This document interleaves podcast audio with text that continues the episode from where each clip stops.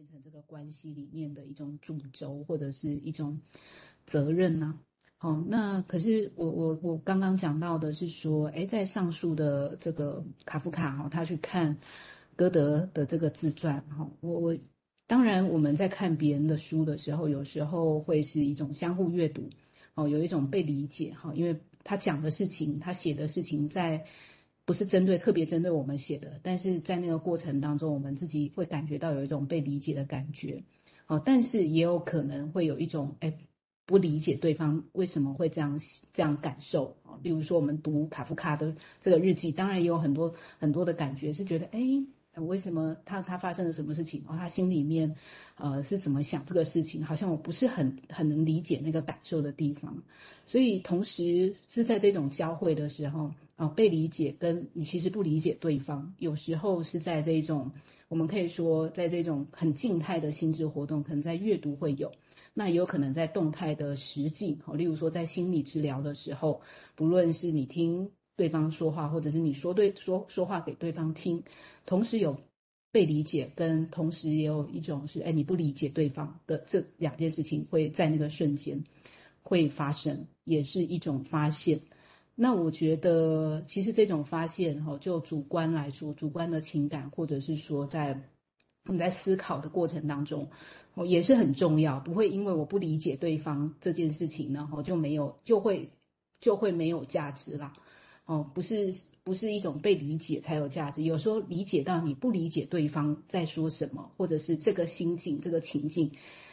突然有的时候，我觉得这个这个也很有价值哈，好像就是卡夫卡在讲的是说，诶，那他找不到那个他想要去找的这个段落了，好，不过呢，也许呢，哈，就是单纯的阅读，哦，这种愿意，我听到是好像有一种愿意等待哈，然后容忍模糊的这种态度哈，然后可能暂时的寻找不到跟自我相关的一些经验哈，但是也不会感觉到被抛弃。好，就先回应到这，谢谢。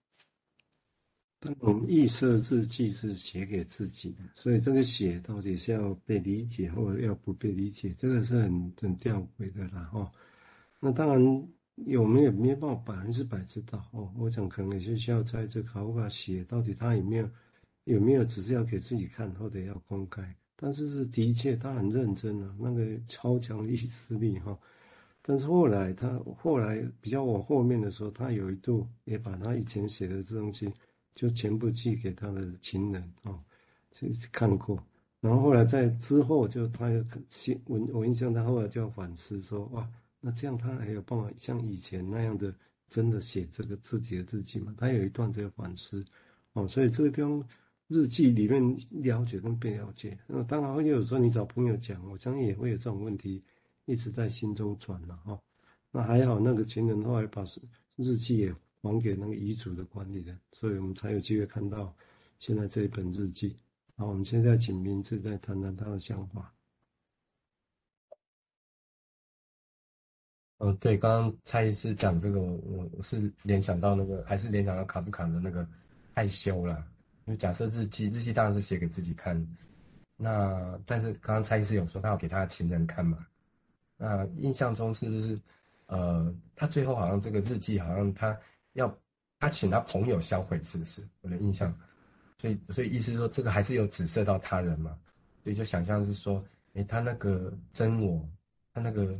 大家有有有兴趣，一定可以去看他日记，真的非常，我觉得非常接近真我的那种感觉。对，那那我觉得有一些作者哦，他们都很对文本都很严苛，他们创作出来的文本，最后都留下的东西都很很很棒。这样，卡夫卡好像也有这个现象。刚刚蔡医师说了，弗洛伊德好像也有一点这样的感觉。嗯，我我的想象是说，好像那个我必须要某种程度的，我也不能够说是防卫啦，就是说处理过，变成某一种载体之后，才能够让别人看到这样。啊，至于那个很很真很真实的那个那个，我我还是想到害羞的感觉，就就在想他这个日记，嗯，他要把它销毁啊，然后。这个主题，我想还是想到那个害羞的他的那个心情。好，谢谢。嗯，卡夫卡是原本是说遗嘱上写所有东西都要销毁，但是第二第二次又写说，如果这个东西类似有什么价值，啊，哪些东西可以可以可以怎么样，啊，其他的全部要销毁。哦，不过他遗嘱的执行人觉得他是矛盾的，所以他自己做一个决定，全部出版。哦，这这是一个，我们也才有机会看到他他这些东西，他的影响超大的。我们现在讲什么存在主义的那些书书写小说，包括后面讲的魔幻写实，都跟他有关。哦，都是为受他的影响。哦，他几乎就是这个奇怪的学派的老祖宗。哦，好，我们现在请瑞金再谈谈他的想法。嗯，好，那就一句话哈，这个威尼卡他在一九六七年说的话哦，他也在讲这种，呃，就是一个理解的感觉哈，就是人都期待被理解嘛。他就说，哎，其实这个自体感哦是有一个顺序的，啊，说，哎，当我看到我被看到的时候，因此我就存在了，哦，但是但是呢，哈，还有另外一个条件是说，现在呢，哈，还要我我我存在，我还要我我能够承受啦。哦，就是你被理解的时候，你还要有一种能力去承受，说，哎，别人会，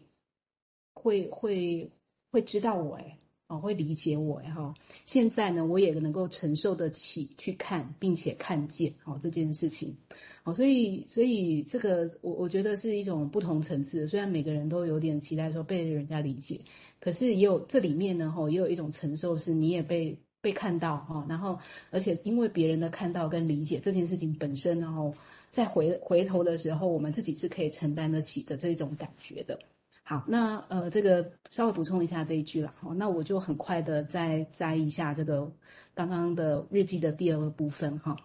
那我来念给大家听一下。然后他说，聆听父亲谈他年少时必须忍受的苦难，不是一件愉快的事。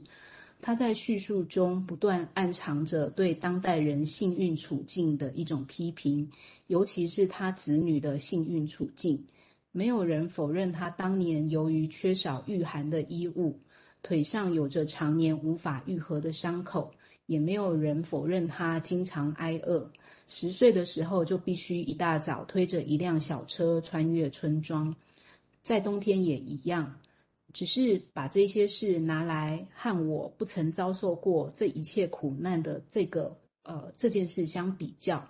丝毫不能得出我比他幸运这样子的结论，丝毫不允许他由于当年腿上的伤口而自命不凡，不允许他自始就认定我无法体会他当年的辛苦，认为我应该对他怀有无限的感谢，只因为我不曾遭受过相同的苦难。好，那我就先停在这，先让两位先说好了。好，好，谢谢。这个就是一般会总结一代不如一代，大概都是类似这种心情吧。哦，但是显然的不一定啦，因为下一代有更厉害的地方哦。所以这一段描绘的是他父亲呐，哦，父亲的一个想法。哦，那其实他也是饱受其苦了，饱受其苦。有机会大家去找一找他有出版的所谓的他给父亲的书。信，但是没有信，没有没有寄出去，因为那是在他父亲拒绝他的那个要跟人结婚的那个对象的时候，哦，就对他讲很复杂的心情。好，我们接下来请明志谈谈他的想法，谢谢。哦，呃，我我我我也补充一点资料，就是我我在找资料的时候看到一个写他传记的叫鲍尔这个人，嗯，他对他跟他父亲有一段补充，觉得蛮有趣的哈。他说，现实生活中的这个赫尔曼·卡夫卡，就他父亲，与他儿子想象中的臃肿的怪物截然不同。他没有咬人，事实上，他除了发牢骚之外，很少做其他事。他像任何一个完全以自我为中心的父母一样，认为儿子是他自己的附属物，而这个特别的孩子，嗯，是让令他非常失望的。这样，那鲍尔曼不太喜欢这个孩子，他坚决的不喜欢这个人。那每当他们之间的休战协议破裂的时候，都是这个儿子卡夫卡无情地发动进攻，而他的父亲撤退，撤退进他的房间、他的商店或者他的新伎俩。那卡夫卡那双深邃而探究的眼睛，竟然对这样不言而喻的现实完全视而不见。他们在他身上看到的不是，呃，卡夫卡在他身上看到不是一个衰老、疲惫、茫然的灵魂，而是一个无可匹敌的敌人。这是他不可能想象得到的，当然也不是他有能力理解的。